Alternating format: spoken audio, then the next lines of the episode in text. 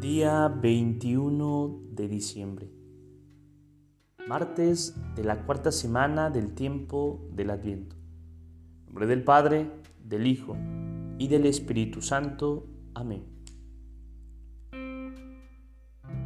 En este día algunos países comienzan el verano y en otros países comienza el invierno. Esos cambios en el clima nos recuerdan las etapas de nuestra vida y nos ayudan a ver cómo el Espíritu Santo puede actuar en todas las situaciones. Él actúa en la primavera, haciendo brotar las flores que alegran el paisaje y despiertan esperanza. Junto con esos brotes suscita el amor de las parejas, nuevos encuentros llenos de ternura y de deseo. Actúa también en el verano, cuando las plantas desarrollan todo su follaje, cuando las personas disfrutan de la naturaleza, sienten brotar el sudor y experimentan la vida en sus cuerpos.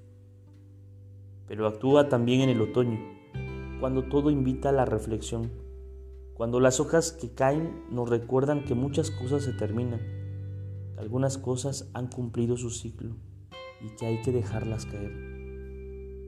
Y también actúa en el invierno, cuando el frío a veces molesta, cuando no podemos hacer todo lo que queremos, cuando parece que los árboles están muertos.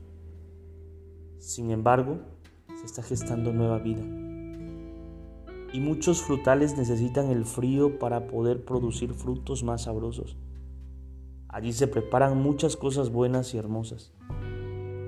Lo mismo hace el Espíritu Santo en nuestras vidas en las diversas etapas que nos toca vivir.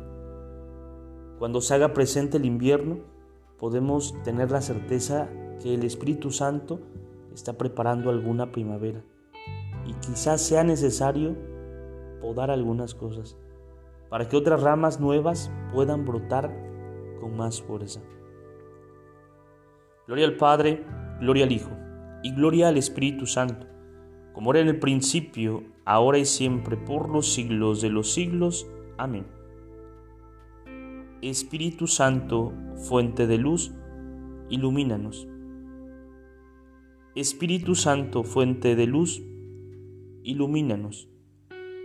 Espíritu Santo, fuente de luz, ilumínanos. En nombre del Padre, del Hijo y del Espíritu Santo.